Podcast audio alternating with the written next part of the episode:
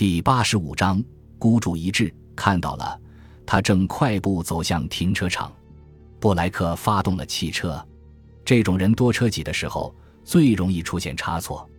只要在这儿不出问题，那人进了一辆小卡车，向出口车道开去，就在布莱克的前面。真是幸运，并没有其他车插在他们之间。布莱克觉得今天运气真不错。他非常镇定自信，生平第一次觉得如此顺利。可他的一生却总是不顺。先是认真学打橄榄球，但在高中毕业后突然不打了。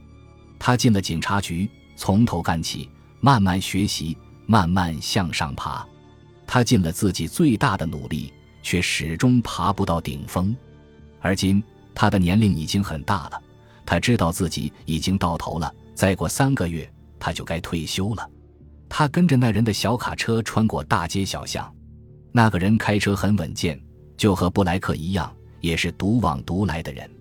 那么，他们两个单挑的话，结果又会如何呢？那人停在了一个安静、朴素的小区，这很聪明。他显然不想跟任何犯罪团伙扯上联系，这就是他从来没被拍过照的原因，也是他得以成功绑架的原因。拿到赎金后，他并没有试图改变自己的生活。而是继续着他表面平静的生活。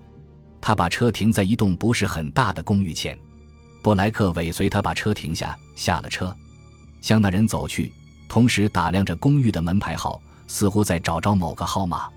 那人十分仔细地锁好车，还检查了一下汽车的车窗是否关严。当他走上人行道时，刚好跟布莱克面对面。布莱克突然把他推到汽车边：“别动，你被捕了。”那人挣扎着，但布莱克立刻用手枪顶住他的肋骨，另一只手则紧紧抓着他的胳膊。“别动！”布莱克说，“动一动就枪毙了你。”那人脸色瞬间惨白。布莱克迅速扫了四周一眼，没有人注意他们。布莱克命令道：“快进大楼！”他们快步走进楼道里，布莱克紧紧抓着他的胳膊。“你住哪一层？”“五层。”他们走进电梯。布莱克按了五层的按钮，电梯门关上，电梯开始往上升。布莱克把那人推在电梯的墙上，手伸进西装中，掏出一把手枪。布莱克看了一眼这把枪，便将它放进自己的大衣口袋。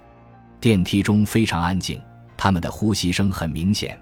那人问：“你是警察？”“对，我是警察。”电梯门开了，他们走出去，来到过道。哪个门？七号，他们沿着铺着地毯的过道前行。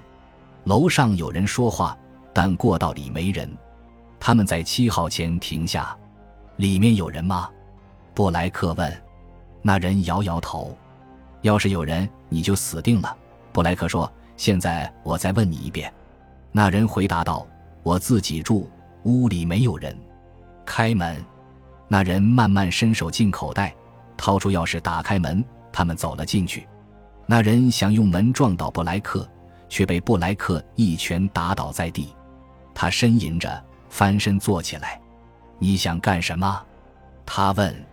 布莱克没有理他，脱掉大衣。那人只好听话的脱掉大衣。布莱克一脚把衣服踢到一旁，探过身拎起那人，猛地摇晃了两下，用手铐把他铐上，然后退后几步，盯着他：“钱在哪儿？”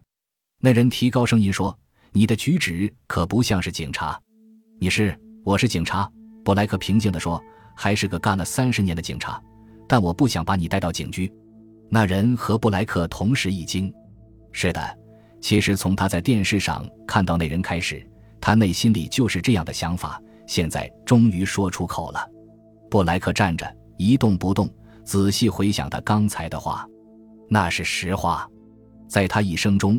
他始终都在寻找发财的机会，他曾以为会在橄榄球中找到，后来他以为可以在当警察时找到，但随着岁月的流逝，这种念头和欲望慢慢淹没在平常的生活中，淹没在作为一个好警察的骄傲中，淹没在他出色的记忆中。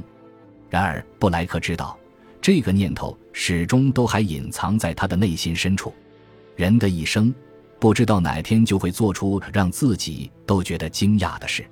布莱克以为和他成为职业橄榄球运动员的愿望一样，自己曾经的野心早已消失。而后，他仍然喜欢看橄榄球比赛，也喜欢阅读关于那些运动员巨额薪水的报道。那些巨额抢劫案曾让他连续几星期激动不已，就像别人为女人而激动一样。那人深吸了一口气，他的脸色和态度都变了。我明白了，他缓缓地说：“我明白了。”突然，他们之间的关系发生了微妙变化，不再是警察和罪犯，而是男人对男人。他们的目标是一致的。布莱克微微一笑：“你那次行动很出色，你筹划了很长时间，是不是？”就像橄榄球比赛一样，筹划的十分精心周到。你没有前科，第一次出手就玩个大的。说实话，我很佩服你。谢谢。那人干巴巴的答道：“我要那笔钱。”这句话毫无疑问，自从他挎上枪套走入公寓，这一点便已经毫无疑问了。嘴上说着佩服那人，但在内心深处，布莱克同时非常佩服自己。他突然感觉自己年轻了二十岁，那些消失了的欲望又回来了。别人都以为他这辈子就这样了，但是还没有。三个月后他退休时，他会觉得这么多年来的辛苦和失望还是很值得的，因为他最终还是胜利了，打败了那些比他官运亨通的人。那人摇摇头，布莱克狠狠扇了他一个耳光：“别跟我顶嘴，小子！”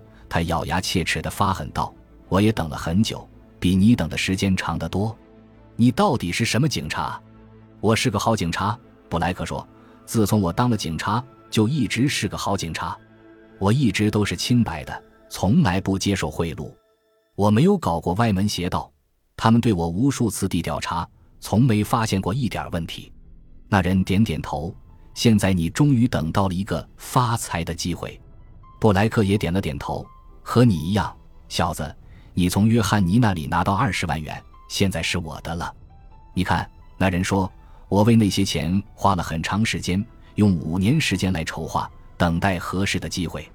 当我发现他陷入困境时，就马上抓住机会绑架了他。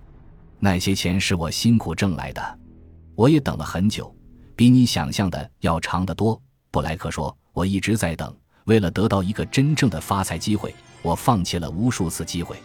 我不能因小失大，这一点上我们两人很相像，唯一不同就是现在我是主动的。我问你钱在哪？那人又摇了摇头。布莱克一下子把他推到椅子上。你叫什么名字？那人抬起头，怒视着他。布莱克提起他的上衣衣领，看着里面的标签，然后又拎起大衣看了看。他环视屋里，看到一张桌子，走过去打开抽屉，拿出一本通讯簿。看了看里面，然后又看着那人，罗纳尔德·奥斯汀，你是不是打橄榄球的？奥斯汀没有回答。不错，几年前你是中西部队的左边锋，打得很好。他停下脚步，看着奥斯汀，我也打过橄榄球。奥斯汀抬头望着他，耸了耸肩。你说的对，我的确在那支队伍打过橄榄球。布莱克仔细打量他，问道：“打橄榄球不是很赚钱吗？”你的运气比我好，我连大学都没上成。奥斯汀一撇嘴，可惜我体重太轻了，当不了职业橄榄球运动员。毕业那年，我试图成为职业运动员，但却被淘汰了。所以你就寻找别的发财机会。是的，钱在哪里？我不会说的，你会的，会告诉我的。布莱克平静地说道：“就在这屋子里吗？”奥斯汀没有回答。布莱克等待着，好吧，我先自己找。如果找到，那就行了；如果我找不到，那我还得回来问你，直到你说出来为止。他打开奥斯汀的一只手铐，拉他起来，带到床边，将他面朝上推倒在床上，然后把他的手铐在床柱上。他扔下奥斯汀，开始在屋里有条不紊地搜索起来。他一言不发地搜了很久，奥斯汀一直在床上看着他。搜完后，屋子里一片狼藉。布莱克把奥斯汀从床上拉起来，挪开床，又搜了一遍，最后终于气喘吁吁地停了下来。他最后开口说道：“好吧，看来咱得来硬的了。”奥斯汀抬头看着他，露出惊恐的神情。别以为你能熬得住。”布莱克说：“我是个专家，奥斯汀。为了那笔钱，我会杀了你的。你知道这一点，因为你也会为此杀了我。”奥斯汀说：“你为什么不把我带到警察局去呢？那样你会成为一个英雄。对你来说，那也很不错。”感谢您的收听，喜欢别忘了订阅加关注，主页有更多精彩内容。